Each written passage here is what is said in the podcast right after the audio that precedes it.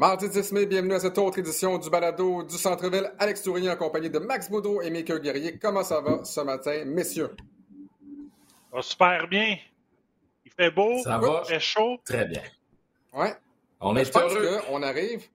Ah, messieurs, je pense qu'on arrive à un tournant important de la saison. Pas parce qu'on est en deuxième ronde et que bientôt on s'en va en finale de conférence, mais parce que pour la première fois de la saison, ben, je fais ce balado en short et en gougoune également. Donc, c'est vraiment signe que le beau temps arrive enfin. Donc, on s'approche lentement mais sûrement de la Ouais, mais grande Alex- finale. Oui. T'es- pas un vrai joueur de basket parce qu'un vrai joueur de basket, là, beau temps, mauvais temps, il fait moins 20, plus 20, t'es en short de basket dans la maison. Ouais, moi, je te dirais, un, un athlète, un vrai, là, peu importe le sport, un athlète. porte des gougounes. Non, non, mais en général, porte des gougounes à peu près, je te dirais, 11 mois par année. Il fait rien que pas sortir dehors au mois de décembre, c'est tout. Mais écoute, messieurs, je vais vous faire une confession. Depuis le, télé- le- le début de la pandémie, depuis le télétravail, là, fait que, disons le mars 2020, j'ai porté des gougounes à l'intérieur là, 100% du temps. 100% du temps. En dedans, dehors, même l'hiver, des fois, je sortais avec des bas dans mes gougounes, pas de problème. Donc, ils sont usés à la corde. Et donc, je suis peut-être dû là pour en avoir d'autres. Passons maintenant au basketball, puisque il y a encore évidemment euh, quelques séries en cours dans la NBA, mais également, on s'attend plus tard aujourd'hui, donc en ce mardi, ben, que Nikola Jokic soit élu le joueur par excellence de l'année euh, dans la NBA, notamment avec Giannis et Embiid Maker. Ça mène à ma sous-question. Est-ce que c'est le retour des bigs, donc des, des big men dans la NBA? On sait, là, dans les années 50, 60, 70, là, le joueur par excellence, 9 fois sur 10, c'est un joueur de centre. Évidemment, il y en a eu des exceptionnels, mais sans dire qu'on est de retour dans les années 50, 60, 70. Est-ce que c'est le retour des big men peut-être dans la NBA? Est-ce que c'est le retour des années 90? Puis, tu sais, c'est juste une excuse pour en parler parce que depuis un bout de temps, je suis un petit peu obsédé par ça pour plein de raisons. Parce que j'ai recommencé à jouer au basket aussi, mais parce que le basket a tellement changé. Puis là, j'ai l'impression qu'on revient à la base. Puis, tu sais, j'ai pas, j'ai pas tant de réponses pour vous, honnêtement, les gars, ce matin. J'ai plus envie qu'on se pose la question puis qu'on en jase entre nous autres parce que, tu sais, je regarde, euh, tu sais, genre, on a parlé ensemble la semaine prochaine, euh, la semaine dernière, plutôt, Alex, euh, à la mi-temps de la NBA. Tu regardes Jokic. Je veux dire, ce, ce gars-là est incroyable, tu sais, euh, 7 pieds, 7 pieds 1, euh, capable de dribbler le ballon, passe le ballon, fait tout sur un terrain. Euh, probable MVP, c'est pas mal certain, deux années de suite. Joel Embiid. Le, gars que il va falloir que tu passes à travers Joel Embiid dans l'Est maintenant pour aller en finale. C'est devenu un peu le, je veux pas dire le LeBron, mais c'est devenu un barème parce qu'il faut que tu, battes Philadelphie maintenant si tu veux te rendre euh, plus loin, que ce soit en saison régulière, tu veux finir en avant d'eux autres, ou que ce soit en série parce qu'éventuellement tu vas les affronter. On va voir ce que ça va donner avec les Celtics, là, vraiment une bagarre de rue, ce qu'on a en ce moment. Euh, Ouais. Tu as aussi l'autre bas, si je retourne dans l'Ouest, euh, Gobert, défenseur incroyable, un gars qui marque pas beaucoup de points, mais une présence assez intimidante. Les gars peuvent dire ce qu'ils veulent dans là, mais quand tu as un gars comme Rudy Gobert à 7 pieds, euh, qui saute sur toi, qui, qui te lâche pas, surtout parce que il est pas juste dans la clé à attendre. Tu sais, des grands gars de 7 pieds dans la NBA, il y en a de moins en moins qui peuvent juste lever les bras puis rester là puis qui attendent. Euh, les gars sont actifs, remontent dans la clé, vont chercher les gars euh, sur le baseline, vont chercher des fois les gars aux trois points. Les, les gars sont beaucoup plus mobiles que ce qu'on a déjà vu dans la NBA. Tu reviens de l'autre côté, on parle de Giannis. Giannis, c'est pas considéré comme un big man, un vrai, là, comme dans le temps à la Patrick Ewing, mais c'est un gars qui est tellement grand, tellement long, que pour le garder, tu as besoin d'avoir un 5 ou un 4 vraiment mobile, mais aussi vraiment grand pour aller avec, et en plus vraiment costaud. Fait que tout ça, tu sais, c'est le prototype des big men qui, pour moi, reviennent un peu. Tu sais, j'ai parlé de Patrick Ewing. Euh, moi, j'ai grandi dans cette époque-là. Tu sais, tu dis années 50, 60. C'était pas les MVP, mais c'était en, en bon français, comme les Français l'appellent, les pivots. Le ballon passait presque toujours par eux autres. Patrick Ewing, qui était capable de marquer, qui était bon en défensive euh, aussi. Dikembe Mutombo, moins bon en, en offensive, mais excessivement efficace en défensive, un peu comme euh, Rudy Gobert. Hakim Olajuwon, le gars qui, pour moi, a presque inventé le, le, le, le footwork. Là. Ce gars-là, même, Ouais. il, il tirait du baseline à une main, son hook shot. J'ai vu une vidéo dernièrement. Excusez-moi, là, je m'emporte parce que moi, c'est mes années. Puis je veux qu'on y reviendra tantôt. J'ai appris à jouer au basket en voyant ces gars-là. Euh, puis, écoute, c'est ça, Hakim Olajuwon, tu sais, qui a gagné les deux championnats quand Jordan a pris euh, sa retraite. Même les, euh, les Bulls, qui comptaient beaucoup sur small forward, Scottie Pippen, évidemment, Michael Jordan, qui jouait point guard ou shooting guard, comme meneur de jeu ou comme tireur, ben, tu avais quand même Luke Longley au milieu. Tu as eu des big men au milieu. Fait que tout ça, là, je regarde la composition des équipes après ça dans les années 2000, 2010. Là, ça a changé dans les années 2010. 2010. Là, tu as Steph Curry qui est arrivé, entre autres. Euh, tu as Clay Thompson, tu as des bons shooters aussi. Tu as euh, Dime Dollar, comme je l'appelle euh, tout le temps, euh, qui, est arrivé aussi. Des gars qui sont capables de tirer du logo. Qu'est-ce qui est arrivé? La NBA s'est adaptée. On a commencé à aller chercher de plus en plus des tireurs. Les big men aussi sont, euh, sont rendus qui tirent des trois points aussi. Les gars de 7 pieds, les gars de 6 pieds, 6 pieds 11. Tout ça a changé la game, mais là, vous le savez comme moi, que la NBA et le sport professionnel en général, ben, on s'imite. Quand on voit une équipe qui remporte le championnat, là, on va essayer d'avoir une équipe qui ressemble. Qui a remporté le championnat? On a Giannis, on a LeBron, oui, dans la bulle. Puis avant ça, on a eu Golden State. Mais là, ça a changé des blessures aux shooters de Golden State. Là, on voit que la game change un peu. Puis j'ai l'impression, c'est mon impression, surtout avec un gars comme Jokic. Puis je reviens au terme pivot. Jokic, pour moi, il représente bien le numéro 5 européen.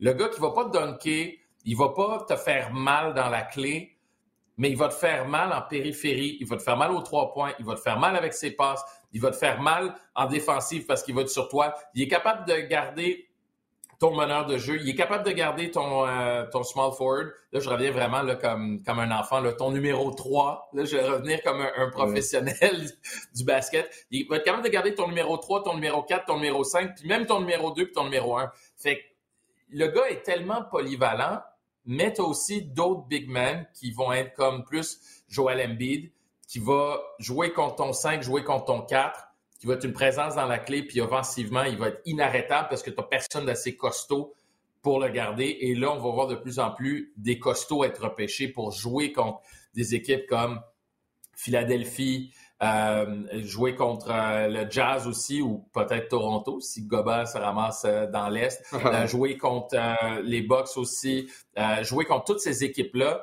La NBA va s'adapter, puis j'espère, entre guillemets, que ça va arriver. Je le vois arriver, je suis pas sûr que ça va être vraiment comme ça, mais j'espère parce que c'était une belle époque pour moi du basket où chaque joueur avait son rôle défini, mais là, on va arriver à l'étape supérieure où chaque joueur va avoir son rôle, mais il va être capable de tirer aussi en périphérie des tirs de 20-30 pieds. Puis ça va être tout aussi spectaculaire, mais un petit peu plus d'action, puis ça va ressembler aux batailles de rue, à la bataille de rue qu'on voit entre euh, les Celtics puis euh, les Bucks. Parenthèse, je l'ai tweeté hier, j'ai l'impression que c'est du streetball, comme dans le temps où je jouais à, Parkex, là, que j'ai eu euh, là où je suis devenu un homme, comme je dis sur le court, parce que les gars, il n'y a pas de quartier. Pas de faute. Pas de faute à Parkex. Non, faute. Exact. Hey, je suis parti. Hein, ça fait quasiment 10 minutes que je parle. C'est ça, Max. c'est bien correct. C'était très intéressant. Mais Max, on a vécu l'ère du small ball. Euh, vraiment, souviens-toi à quel point même du côté des, Warriors du Golden State, on avait Draymond Green là, qui jouait essentiellement en 5. Puis que t'aimes ou t'aimes pas Kevin Looney, c'est pas le gars qui avait le plus gros impact. Souviens-toi euh, des Rockets de Houston, avec PJ Tucker qui jouait comme joueur de centre. Euh, c'est pas, pas nécessairement ton, ton, plus gros. mais j'ai une sous-question également pour vous, messieurs. Est-ce que c'est vraiment l'ère des bigs ou, comment je dirais ça, est-ce que les bigs, c'est vraiment top heavy? Tu as peut-être trois, quatre joueurs de centre vraiment dominants, mais tu n'as pas nécessairement besoin d'avoir un joueur de centre dominant pour gagner présentement dans la NBA. Ou là, comme tu le dis, Maker, toutes les équipes vont se copier et elles viennent que pour finalement. Mais, mais, une chose, moi je pense que la position de Big Man, puis euh, je peux en parler parce que je l'ai joué, j'ai joué 5 et 4 Maker pour euh, revenir dans tes, euh, dans tes termes. La position pivot, je pense qu'elle a évolué avant, tu avais des joueurs qui étaient dos au panier et qui n'étaient pas capables d'être devant le panier. Meilleur exemple, Shaquille O'Neal.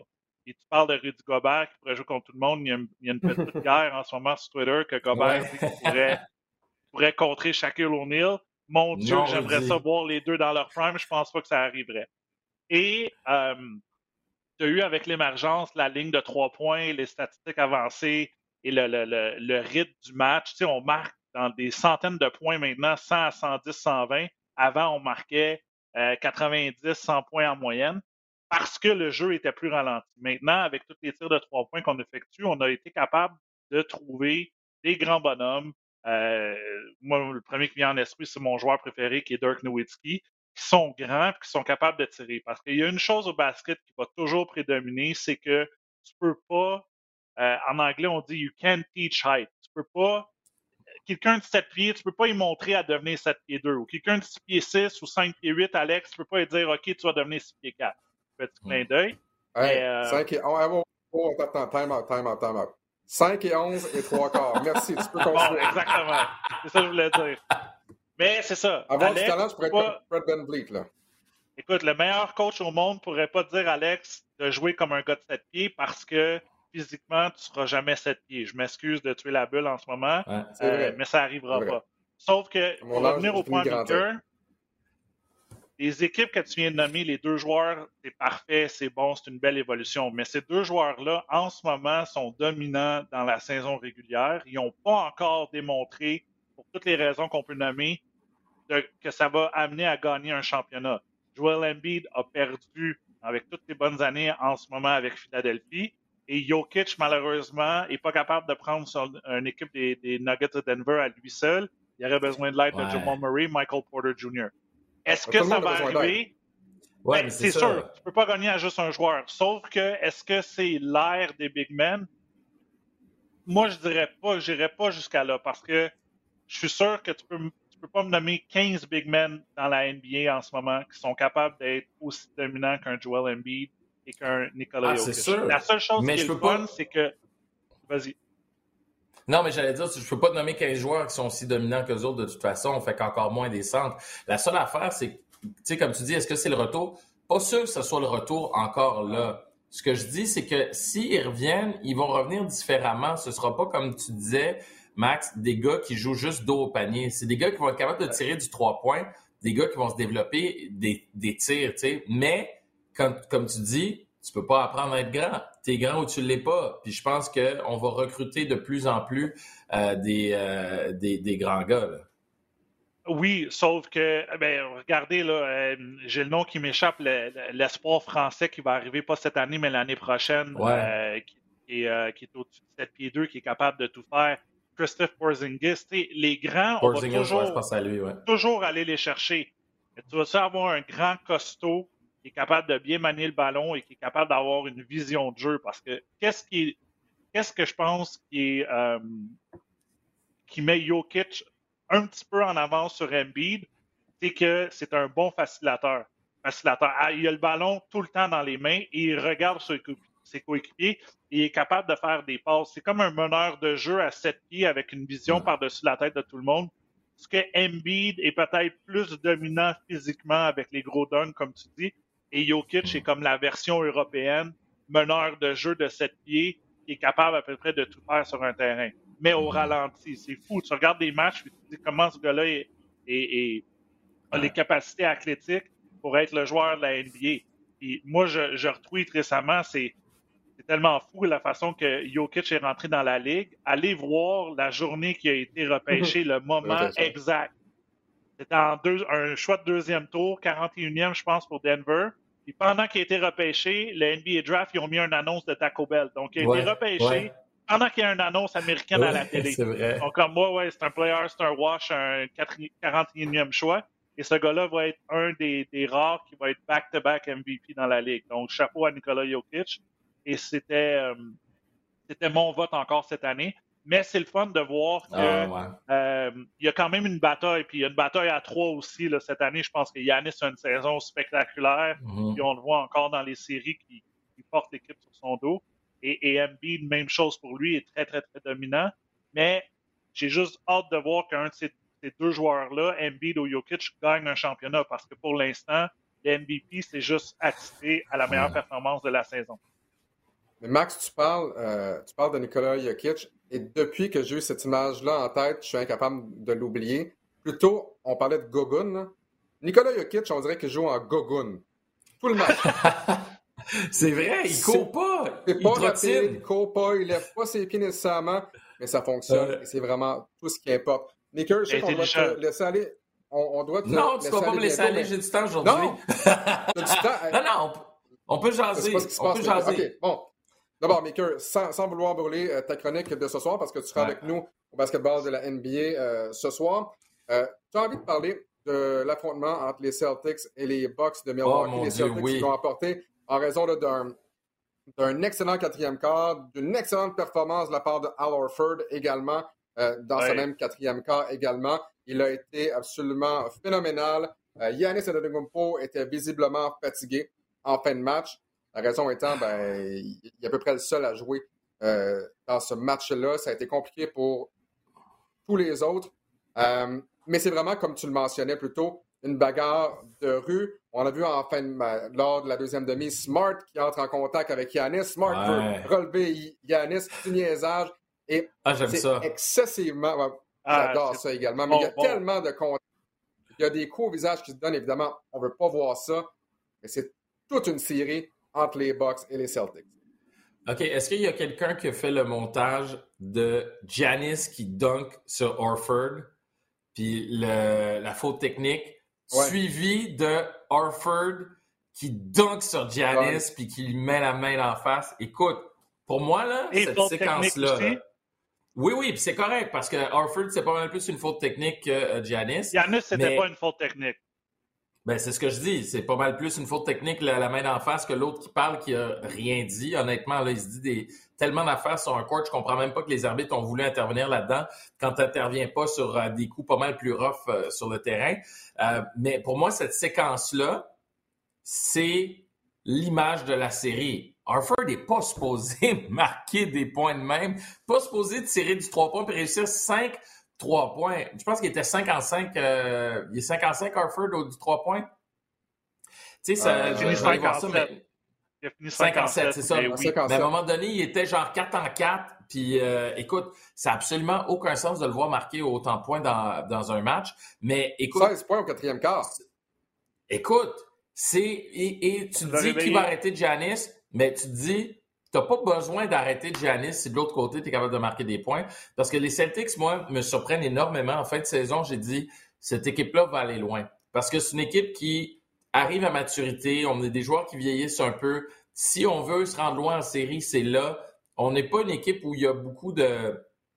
C'est pas l'avenir à long terme là, ou à moyen terme. C'est bientôt là, ta fenêtre là, commence à, se rétrécir euh, quand même. Mais défensivement, un gars comme Marcus Smart, avec le caractère qu'il amène à cette équipe-là, Jason Tatum, quand il décide qu'il joue, puis il met la switch à on, il n'y a pas grand-chose qui peut l'arrêter. On l'a vu hier avec son panier spectaculaire là, en, tom- en tombant au sol. Moi, je les ai choisis pour, euh, pour battre les Bucks à cause de leur défensive et de leur caractère. Chose que j'avais pas assez vue pour moi dans le match précédent, dans le match numéro 3. Dans celui-là, on l'a vu. En plus, on était en visite chez les Bucks.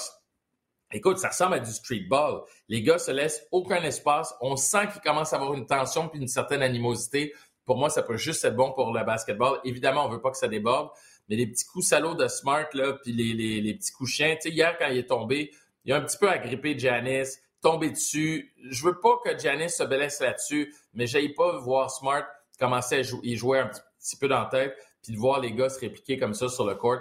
Euh, ce que j'ai pas aimé, par contre, c'est je trouve ça, tu sais, euh, Max, tu disais, il n'y a pas de faute. Euh, tu sais, Jalen Brown, là, il y a une coupe de fautes, là, je suis comme, ah, tu sais, Il est en problème de faute. l'arbitrage, ouais, c'est ça, puis les, les, les arbitres, disons que l'arbitrage dans la NBA cette année est très inégal, ça, j'ai un petit peu de misère avec ça. Ah, On parlera à Chris Paul aussi euh, pour la série que je regarde le plus, là, mais euh, Ah ouais, je sais. Ouais, ouais, je, je l'ai vu, la, la sixième faute.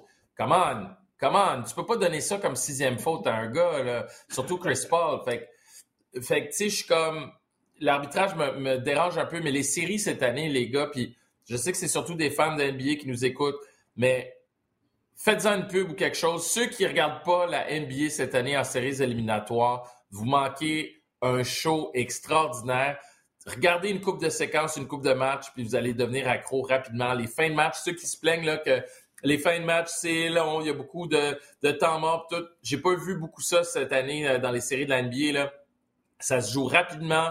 Deux heures et quart, c'est terminé la game à peu près. Puis tu as du bon basket, un bon spectacle. Puis tu as des histoires là, qui commencent à se créer, des rivalités. Euh, puis ça fait du bien de voir des nouvelles équipes. Fait que c'est la bonne année pour euh, regarder les séries de la NBA. Max, si on reste un peu justement dans, la série entre les Bucks et les Celtics, dans, mon préambule, je disais, je pense que Yannis était là hier parce que tous les autres, là, honnêtement, Drew Holiday termine le match, je comprends, avec 16 points, 5 en 22. C'est absolument 16 points sur 22 shots, ouais. On a amené le ballon à Lopez quelques fois près du panier. Lopez qui a été en mesure de marquer quand même 17 points. C'est pas normal que Lopez soit ton deuxième meilleur pointeur. Ça semblait tellement difficile pour tout le monde que j'ai l'impression qu'en deuxième demi, la tactique des Bucks, c'est envoyer le ballon à Yanis, puis Yanis ben, joue à 4 contre 1, puis débrouille-toi avec, euh, avec ça. C'est pas, pas une stratégie viable pour les Bucks de Milwaukee. Les autres vont commencer à devoir réussir leur tir, ce qui n'a pas été le cas de tout le match hier. Comme je l'ai mentionné plus tôt, Yanis était visiblement fatigué en fin de match. Juste pour vous dire, Yanis a tenté 32 tirs hier, 32 sur 94. Holiday, 22. 54 des 94 tirs ont été tentés par deux joueurs. Clairement, ils sont savants avant le début de la série. Chris Middleton manque ben terriblement ben à cette formation-là. Ça, c'est sûr et certain. Et c'est drôle parce que après le match numéro 2, euh, lorsque Grant Williams surveillait Yanis, on dit Ah, ben là, peut-être que les Celtics sont en meilleure position pour remporter cette série-là. J'ai l'impression qu'aux deux matchs, le rythme, le momentum change de côté. Mais chose certaine, on a vraiment droit euh, à toute une série, comme je le mentionne hier. Al Orford, 35 ans, réussit la meilleure performance en séries éliminatoires avec 30 points. Même chose pour Tatum avec 30 euh, points. Vraiment toute une série, messieurs. Je passe tout de suite à la prochaine, si ça ne vous dérange pas trop. Même si ça vous dérange, je passe à la prochaine. Hein? ce soir, ce soir, donc, on vous présente un match entre le Heat de Miami et les 76ers de Philadelphie. La série est égale à deux matchs de chaque côté. Et lorsqu'on parle de momentum, hein, c'est exactement ça. Les deux premiers matchs qui appartiennent au Heat de Miami à domicile. Retour de Joel Embiid pour le match numéro 3. Victoire des Sixers dans le match numéro 3. Victoire des Sixers dans le match numéro 4. Max, j'aimerais avoir ton opinion sur les quatre premiers matchs de cette série-là, peut-être sur les deux derniers et de la performance de Joel Embiid et surtout le retour tant attendu depuis ah. deux ans et demi à peu près qu'on attend ce genre de performance-là de la part de James Harden. Euh, bon, euh, Sixers Heat. Euh, je pense qu'on a vu deux, deux ben, c'est comme deux séries là, de deux matchs. Tu as eu l'avant Joel Embiid et tu as eu le pendant Joel Embiid. Et c'est une des raisons pourquoi la série est égale 2 à 2. Euh, je viens de lire ce matin du, côté du Heat, on commence à être blessé à gauche puis à droite. Euh, tout le monde est, questionable pour le prochain match. Mais cette série-là, de la façon dont elle s'en va maintenant, et si Joel Embiid peut continuer à jouer, euh, moi je pense que le gagnant du prochain match, ce soir, va gagner la série et je pense que Philadelphie va aller voler un match sur la route. Euh, puis après ça, finir ça en 6 à la maison parce que du côté du Heat, en ce moment, on a beaucoup de difficultés à percer cette, muraille-là de Embiid et euh, on, est, on est magané. Tu sais, le match, je pense que c'est le match numéro 4. Butler a 40 points, mais après ça, tu as Abadayo, euh, Bam Adebayo avec 21. Tyler Hero n'a pas bien joué.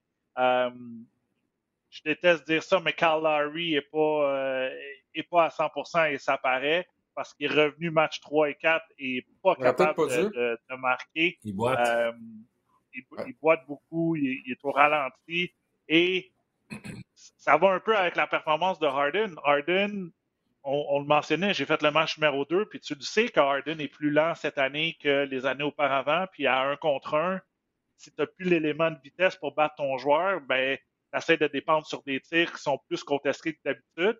Et là, whoop, tu te remets contre Carl Lowry, que lui aussi, il joue sur une patte. Fait que là, c'est comme, bon, ben, deux négatifs pour un positif pour James Harden. Et, il a connu son meilleur match là, euh, lors du match numéro 4 avec 31 points. Mais c'est fou comment euh, l'impact d'un joueur, puis on parle d'Embiid, qui, qui, est deuxième dans la course des MVP cette année, euh, l'impact que, que, Embiid a parce que lors des deux premiers matchs, c'était à sens presque unique pour, pour, euh, pour Miami, quoique Philadelphie ont resté quand même lors de la première demi du premier match. Et là, on se dit, ben, c'est tout à fait le contraire. Le, le, fameux momentum a changé il est du côté de Philadelphie. Et on va peut-être avoir une série extrêmement physique en troisième ronde entre Philadelphie avec les Celtics ou si Chris Middleton peut revenir contre les Bucks. Donc, euh, encore une fois, Mika, tu as raison, ça va être du bonbon, du bon basket dans l'Est. Ça fait longtemps qu'on n'a pas eu autant de parité dans l'Est, je te dirais. Simplement, d'abord, tu parles des euh, blessures. Là, si je regarde justement la liste des blessés, on, enregistre le balado à 10h chaque matin. Donc, à, 10h30, euh, il y a présentement euh, Deadman, questionable, Hero, Larry, Martin, Shoes, Tucker, Vincent. Tous ces joueurs-là sont questionable du côté du Heat de Miami. Hey, Duncan Robinson va peut-être jouer, Alex. Ben, c'est ça. ça, là, ça me dérange tellement. Il doit jouer de la défense. C'est la seule raison. Ah non, mais Max, Max je, comprends. Puis, gars, Eric Spolstra connaît le basketball 100 milliards de fois de plus que moi en tant que descripteur, en tant qu'amateur de basketball. Le Heat de Miami a été incapable de tirer à trois points lors des deux derniers matchs. 21,5% 14 en 65. Hmm. Quand tu dis que ton meilleur tireur à trois points, ça a été Jimmy Butler, il y a un ouais, Butler. C'est grave. Là, tu as un Duncan Robinson. Souvenez-vous de Duncan Robinson à sa première année. Dans la bulle à Orlando, il a été phénoménal en match éliminatoire. Le Heat s'est rendu en finale contre les Lakers. On comprend que défensivement, c'est loin d'être le meilleur joueur. On comprend tout à fait. Mais il y a une façon, à mon avis, de l'amener. Et je ne parle pas de faire jouer Duncan Robinson pendant 30 minutes par match. Duncan Robinson ne joue pas du tout. Il est tombé hors de la rotation de l'expostra. C'est une rotation, une rotation à 10 en passant. Hein. Il y a 10 joueurs qui ont joué le dernier match. Hein. Puis il est signé jusqu'en 2026 aussi. Hein? Ah non, mais je, ne comprends pas, moi. Euh, vas-y, Mika, excuse-moi. Non, je veux juste dire, Oladipo, là, je, je, comprends pas. C'est correct, là, comme, euh, comme, comme joueur avec 15 euh, points au dernier match ça va, oui, mais je pense que Duncan Robinson peut amener aussi des points intéressants, puis surtout garder la défensive de Philadelphie sur les dents. C'est sûr qu'offensivement, euh, que défensivement, il va pas être utile, mais tu le fais jouer un 8-10 minutes, là, je veux dire, ce sera pas, c'est pas lui qui va te faire perdre le match. Là. Puis en 8-10 minutes, il est capable d'aller chercher deux, trois tirs de trois points, faire bouger la défensive, déplacer la défensive de l'autre côté. Juste qu'on se sente menacé, au pire, il distribuera le ballon, mais au moins, tu amènes une carte de plus dans ton jeu puis sur le terrain. Moi, ça, ça, me déçoit de ne pas voir jouer euh, Duncan Robinson. D'après moi, là, côté, coach, Poe, coach il, a, parlé de sa défense, puis oui, OK, c'est pas le meilleur joueur défensif. Mais tu viens d'extensionner ce gars-là euh, au mois d'août de l'année passée, 5 ans, 90 millions pas pour qu'il mange des, des pinottes sur le bord du, euh, du terrain, là, puis qu'il joue pas. Et, et, d'après moi, il y, a, il y, a, quelque chose qui va sortir de ça, là, peu importe s'il gagne ou perd, parce que j'ai l'impression qu'il va pas jouer. Puis euh, moi, je, moi, je suis le premier à dire qu'à un moment donné, tu as besoin d'un étincelle. Si tu vois que tous les autres joueurs sont pas capables de mm. réussir des tirs de trois points, euh, le gars, peut-être qu'il va arriver, il va en mettre deux dedans de suite. Ça va donner un certain un certain boost à sa confiance, puis il va devenir un thread. C'est un joueur qui est capable de jouer au basket.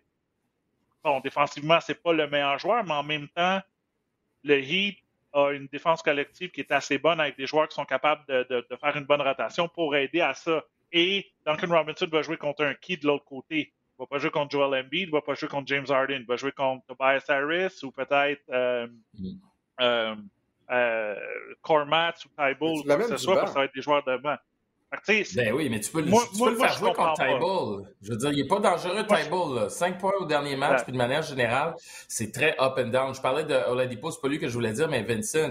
tu peux jouer à la place de Vincent sans problème que jouer une dizaine de minutes. Là, ça, ça, ça, se fait, puis j'ai bien de la misère. Puis, petite parenthèse sur cette série-là, bien déçu, moi, de Bam Adebayo, euh, défensivement, puis très inégal. Regardez son nombre de points quand euh, Embiid n'était pas là. Au troisième match, Embiid est revenu 9 points. Au dernier, 21. Mais il n'a pas été spectaculaire. C'est mis dans des problèmes de faute aussi. Il va falloir que les autres joueurs aussi, je comprends qu'il y a des blessés, là. Mais pour l'instant, il y a juste Jimmy Butler qui fait peur du côté du, du Heat de Miami. Les autres, tu te dis, bah, OK, c'est correct. On, on, va, on va vivre avec leur tir. On va, mais, mais tu sens pas cette énergie-là du désespoir. Puis au dernier match, pour moi, on aurait joué avec beaucoup plus de désespoir en se disant, hey, si on prend les devants 3-1, on leur met le pied sur la gorge. Si c'est 2 à 2, c'est eux qui reviennent. Puis avec un Joel Embiid qui est confiant, ça peut très mal aller, puis on n'a personne pour l'arrêter. Ouais, du côté justement des 76ers, le réveil de Danny Green, c'est vraiment vintage Danny Green. Là, il a été très, très bon lors euh, du dernier match, 3 en 4, a été bon également lors du match précédent, qu'on a eu la chance 7 de. 3 points lors du match 3. Ouais, ouais 7-3 points. Donc, d'avoir un gars comme Danny Green qui est capable de te donner de bonnes minutes, capable de te donner euh, des tirs de 3 points réussis, l'espacement du terrain également lorsque tu vas surveiller un Danny Green, bon, c'est sûr que c'est différent du côté des, des Sixers. Mais là, la série retourne à Miami et peut-être que, comme lors de quelques balados, ben, ça va très mal vieillir. Et là, peut-être que soudainement, euh, le Heat de Miami va tirer un match exceptionnel, mais parlant de match exceptionnel, un gars comme Tyler Hero a tellement été... Oui, exactement, mais juste revenir un peu sur les tirs à trois points. Le Heat, c'est la meilleure équipe cette année à trois points. Et là, ça a été très, très difficile lors des deux derniers matchs. Tyler Hero, symptomatique de ça. Les deux premiers matchs du côté euh, de, de, Miami, ça a bien été. Lors des deux matchs du côté de Philadelphie, ça a été moins facile. Et tu ne peux pas te pied absolument sur un Tyler Hero. Je comprends qu'il peut te sortir un match de 20, 25, 30 points. Il a été phénoménal. Sixième, le, le, meilleur sixième homme de l'année. Tu ne peux pas te pied sur une performance de Tyler Hero. Souvenez-vous, le fait justement quand tu avais un Hero et un Duncan Robinson, parfois ensemble sur le terrain dans la bulle à Orlando, Ben, ça a évidemment aidé le, le Heat de Miami à se rendre jusqu'en finale. On va basculer, si vous avez encore du temps, si vous le voulez bien, vers la série dans l'Ouest. Et avant de parler de la série préférée de Max, ben, on va aller euh, du côté des Warriors de Golden State, qui a disputé donc un quatrième match hier contre les Grizzlies de Memphis. Les Grizzlies privés des services de John Moran. Tu parlais d'une série qui a été très, très physique entre les Bucks et les Celtics. Maker, c'est un peu la même chose entre les ah euh, Grizzlies et les Warriors de Golden State. Beaucoup de blessés. Euh, un peu trop. John blessé en raison peut-être de Jordan Poole, exactement peut-être. Euh, hier, là, ce qui était phénoménal, c'est que les Warriors ont, joué un vilain match. Honnêtement, Steph Curry s'est réveillé au quatrième temps, heureusement. Clay Thompson, aucun tir. Clay Thompson, aucun tir de trois points réussi. Juste ça. Mm. Les Warriors n'avaient même pas l'air intéressés à la limite durant ce match-là. Les partisans non plus. En première demi, c'était assez silencieux, merci. Et malgré tout, on se réveille au quatrième quart et on l'emporte. Et ça, c'est un coup dur pour les Grizzlies. Écoute, je vais, euh, je vais te dire ce que je vais te répéter plus tard, mais on détaillera là-dessus. Euh, les Warriors ont joué comme une équipe de vétérans puis une équipe de champions. Euh, parce que, écoute, ils ont mené pour la première fois avec 45 secondes à faire au match. Pour la première fois du match, les Warriors, ça n'a pas de sens. Ils n'étaient pas dit pour gagner. À domicile. Ouais, c'est ça, exact. C'était pas un bon match. Clay Thompson, ça n'a pas été un bon match, tu l'as dit, mais tu vois que sa blessure, là, c'est là que tu vois à quel point le sport professionnel, puis en particulier le basketball de la NBA, là, c'est, à la fine pointe là, de l'art du basketball. Parce que c'est pas vrai que n'importe qui peut partir. Puis là, je vais faire une petite parenthèse, je vais lancer une petite pointe à tous mes amis. Là. C'est là que tu vois à quel point Michael Jordan était extraordinaire. Tu quittes aussi longtemps, tu reviens, puis tu es encore le meilleur après avoir passé autant de temps loin du cours. Clay Thompson est passé les trois dernières années, là, ça a été terrible pour lui. Mais écoute, il, était, est bon, les premiers matchs, il était bon. Je ne dis pas que c'est un mauvais joueur de basket, mais il n'est pas revenu le, euh, Clay Thompson qu'il était il y, a, il y a 4 ans, il y a 4-5 ans, quand lui et euh, Steph Curry faisaient la pluie le beau temps. Euh, ce que j'aime des Warriors, par exemple, c'est qu'on varie un peu parce que hier non plus, ça n'a pas été extraordinaire pour, euh, pour Steph Curry. Là. Avant le troisième quart, là, ça a été très, très difficile euh, comme match. Puis même s'il marque 32 points, oui, mais il faudrait que j'aille voir à la ligne de 3 points, c'était quoi ses, ses stats. 4 en 14, ça pas été, c'est ça. C'est pas top top, là. C'est pas, pas du grand Steph Curry, là. On l'a vu essayer des tirs en fin de match pour prendre les devants. On n'a pas réussi avant la dernière minute. Donc, c'était pas un grand match des Warriors. Grand match des Grizzlies en défensive sans Jamorant. Puis toute l'année, rappelez-vous, on s'en est parlé, les gars. Cette équipe-là, c'est pas juste Jamorant. Puis c'est pas pour rien qu'elle a fini aussi haut au classement, malgré le fait que Jamorant a manqué des dizaines de matchs.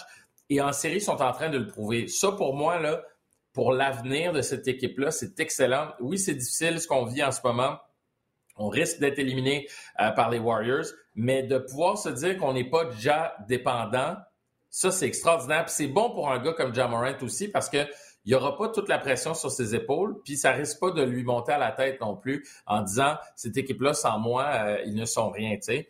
Alors que si tu regardes un gars comme Lillard avec les Blazers, sans Lillard, c'est fini. Puis même avec Lillard, c'est pas mal terminé pour eux autres aussi. Donc ça, je trouve ça vraiment intéressant. Mais les Warriors, tu vois que ils ont changé un petit peu leur, euh, leur style de jeu. Euh, tu as Poole, euh, entre autres, euh, qui, qui, qui, prend de plus en plus de place. tu as d'autres joueurs également qui, qui vont devenir peut-être pas des piliers, mais qui deviennent des joueurs importants puis qui deviennent des pivots importants euh, dans cette équipe-là. Tu sais, Otto Porter, même Kevin Looney, tu sais, qui, euh, qui, qui, joue quand même des minutes euh, intéressantes. On commence tranquillement à, à, pouvoir faire, ben, tranquillement.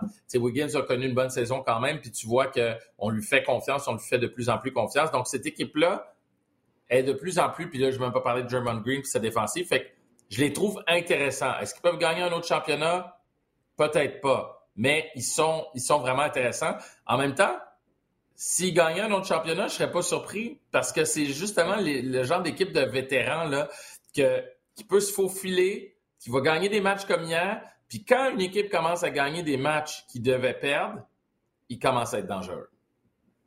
Max, si je t'avais dit, Clay Thompson va être 0 en 7 à 3 points, Steph Curry 4 en 14, malgré tout, les Warriors vont gagner. Je comprends exactement ce que tu veux dire, Maker, par rapport à la défense des Grizzlies. Là. Mais combien de tirs Steph Curry, alors qu'il était ouvert, il a raté hier? Même chose pour, euh, mm. pour Clay Thompson. J'ai envie de te dire, autant les Grizzlies ont joué de la bonne défense, ont réussi à demeurer dans le match, autant l'issue de cette série-là, surtout sans John Morant, ne sera pas déterminée par les Grizzlies. Ça va être déterminé par la façon dont les Warriors de Golden State vont jouer. Hier, si Curry réussit trois tirs de trois points de plus, si Thompson finit 2 en 7, ce match-là est terminé. À la limite, c'est, peut-être même pas nécessairement serré. La foule embarque là-dedans. Donc, euh, oui, il faut mm. donner énormément de crédit aux Grizzlies, mais les Warriors, hier, en ont joué une mauvaise et malgré tout, ont pris donc les devants 3 ah, dans la série. Ça va hanter, ça va hanter les Grizzlies pour terminer rapidement parce que sais pas quand est-ce que John Morant va revenir. Puis là, tu te dis, hey, John Morant n'est pas là, puis on, est en avance sur la route. Il faut, fermer les livres. Puis tu vois le manque d'expérience d'un côté et le trop d'expérience de l'autre. Euh, et, c'est ça qui va forger, euh, mon expression qui dit forger le caractère. Je pense que les Grizzlies sont là pour rester. En termes que c'est une excellente équipe, je pense que John Morant, c'est le joueur le plus électrisant de la Ligue. À lui tout seul, il vaut le billet d'entrée. Mais hier, c'est un match qui aurait, pas dû échapper, puis ils l'ont échappé. Euh, et, Dylan Brooks, on dirait, je sais pas, depuis que son, coup avec Gary Payton, euh, ah, ouais. dirait qu'il est un peu différent. L'autre chose aussi, euh, même chose de l'autre côté, Jordan Poole avec John Morant, qu'ils ont vu là, à, début de match. Euh, peut-être encore une rivalité qui crée dans l'Ouest qui est parfait. Mais euh, je pense que Golden State, à cause d'hier, parce que je pense pas qu'on va avoir les mêmes performances de Curry, de Thompson, euh, mm. comme vous avez mentionné. D'après moi, d'après moi, ça va finir, euh, ça va finir en 5 ou en 6, mais ça c'est Golden State qui va passer, puis peut-être vont se rendre jusqu'à la fin. Peut-être la, la, question. Qui on va affronter? Est-ce que ce sera les Mavericks de Dallas ou les Suns de Phoenix? On a vu les Suns de Phoenix prendre rapidement les devants dans cette série, mais les euh, Mavericks de Dallas qui ont remporté leur match à domicile, donc l'égalité à deux partout. Max, tu es l'expert des Mavericks. J'aimerais donc avoir euh, des commentaires sur cette série-là. Du côté des Suns de Phoenix, également, Maker, peut-être tout d'abord. Chris Paul le sait, il a connu deux matchs très difficiles sur la route. Il l'a dit à la conférence de presse à la suite du match numéro 4. Je vais me regarder dans le miroir. Je dois être meilleur. Est-ce que c'est un accident de parcours? ces deux derniers matchs-là pour les Suns de Phoenix, où vraiment les Mavericks ont peut-être trouvé une certaine recette? C'est à moi que tu poses la question ou euh, Max? À toi, oui, à toi. À toi. Vas-y, euh, Max, va nous parler. OK, merci. Ben, moi, je vais être très bref. Je veux juste vous dire que les, les, Mavericks, là, avec Doncic, c'est plus la même équipe. Je vais brûler un autre sujet. Là. MVP ou euh, c'est quoi j'avais dit? Euh, MOP. Most Outstanding Player. Mais pour moi, Doncic, c'est le vrai MVP dans cette ligue-là. T'enlèves Doncic, t'as pas Ah, d'équipe, tu fais pas les séries, tu, tu deviens, tu descends dans la cave, puis Mark Cuban euh, flippe des, euh, des chaises puis des bureaux, là. Euh, c'est c'est pas... Ouais, il n'y a plus écoute, le droit. euh. Ouais, ouais, non, mais je sais bien, mais dans le bureau, dans le bureau. Mais, tu sais, Mais- les, les, les Suns, moi, je, je les ai pris pour se rendre en finale. Je reste encore sur, euh, sur ma position. Euh, mais des fois, tu sais, moi, je pense que dans le basket, comme dans tous les autres sports, des fois, il y a, il le, facteur X, il faut que tu le laisses tomber. Là. Un Luka Doncic, un Chris Paul quand il est en feu, un LeBron James, euh, un Joel Embiid présentement, un Giannis. Des fois, là, faut que tu te rendes à l'évidence, je n'ai pas les outils pour arrêter ce gars-là. On va le ralentir, puis nous, on va s'arranger pour marquer de l'autre côté. Mais vous êtes mieux de pas manquer vos paniers parce que l'autre bord, ils vont les marquer. Fait que les gars, vous allez marquer vos paniers. Puis si vous ratez un lay-up, vous ratez un tir de 15 pieds, ça va être des suicides à la pratique, là. Puis euh, vous allez courir, les gars, là. Parce suicides. que on, peut pas, on peut pas, ouais, ça, ça trahit un peu mon âge, hein. Euh, mais, mais tu sais, tu peux pas rater tes chances, puis tu peux pas être indiscipliné comme Phoenix l'a été. Puis une des raisons pour lesquelles je continue à prendre Phoenix pour se rendre loin, c'est à cause de Chris Paul, son expérience, le match qu'il a eu aussi, euh, où il a été 14 en 14 euh, des, euh, des lancers tentés. Pour moi, cette équipe-là a atteint un niveau de maturité où il faut qu'ils sortent un peu plus de leur coquille. Là. Ils sont encore un peu enfermés dans les mauvaises habitudes d'une bonne équipe. Ce que je veux dire par là, c'est t'es bon, ça va bien, la saison va bien, puis là, quand les séries arrivent, ça commence à être un petit peu plus difficile, tu te décourages un peu, tu es moins prêt à te battre. Ils sont peut-être rendus là. Ce match-là, pour moi, va déterminer l'avenir de cette équipe pour les 3-4 prochaines années. Si on arrive à gagner ce match-là, puis à montrer aux Mavericks de l'autre côté que c'est correct, vous avez un Doncic, mais nous, on a un Booker, on a un Chris Paul, puis Ayton, il, il me déçoit un petit peu, moi, dans cette série. Je me rappelle l'an dernier, là, euh, il avait été Il a bien joué le particulièrement match bon. numéro un. Match numéro un, c'est lui qui a fait gagner son équipe. Il a bien joué. Mais après ça, oui, c'est un petit peu. Ouais, mais, c'est- mais, mais c'est ça le problème. tu sais, on est rendu où, là? On est rendu au match numéro 5, là. Fait que, euh, Ouais. oui, il a bien joué le match numéro 1. Je dis pas qu'il est pas bon, là. Moi, c'est c'est pas ça. Mon point, c'est pour être bon dans la NBA, puis pour être qu'on prenne au sérieux, il faut que tu sois bon soir après soir. C'est ça la différence Ouais. entre les bons joueurs puis les excellents joueurs. Ayton va toujours rester un bon joueur, mais est-ce qu'il est capable de devenir un excellent joueur puis devenir euh, la, troisième patte du pilier que tu as besoin dans une équipe de la pour gagner, après Devin Booker puis euh, Chris Paul. Puis bientôt, il faudrait que Ayton passe devant Chris Paul, puis Chris Paul devienne la, la présence euh, du vétéran qui continue à distribuer le ballon, qui te marque entre 15 et 22 points par match, puis que Ayton et Booker prennent le gros du travail. En ce moment, c'est pas ça qui se passe. Puis Booker aussi, a pas la même explosivité que je l'ai déjà vu avoir. Marque 35 points au dernier match, mais il m'a pas, il m'a pas sorti de mon divan. Je vais dire ça comme ça. Tu sais, Al Harford m'a sorti de mon divan hier. Giannis me sort de mon divan. Ah, sûr. Puis j'ai failli, tu sais, non, mais tu, tu comprends ce que je veux dire? Devin Booker, Ouais. c'est pas ce genre de joueur-là, mais il faut que de temps en temps, dans une game, tu arrives avec le gros dunk. Tu arrives avec le panier impossible, avec la faute. faut que tu montes tes muscles, faut que tu flexes, faut que tu intimides un peu l'adversaire avec ton attitude. Je te dis pas de le faire pendant, euh, pendant 40 minutes dans le match, mais il faut que pendant 2-3 minutes, on se dise, ce gars-là, il est spécial. Mais Devin Booker, je l'ai pas senti. Chris Paul, je l'ai senti. Doncic, man, c'est euh, c'est 48 minutes euh, de Hey, ce gars-là est spécial, tu sais. Fait que, euh, fait que c'est un peu ça. Des fois, tu as des intangibles comme ça dans les séries de la NBA que tu as besoin d'aller chercher.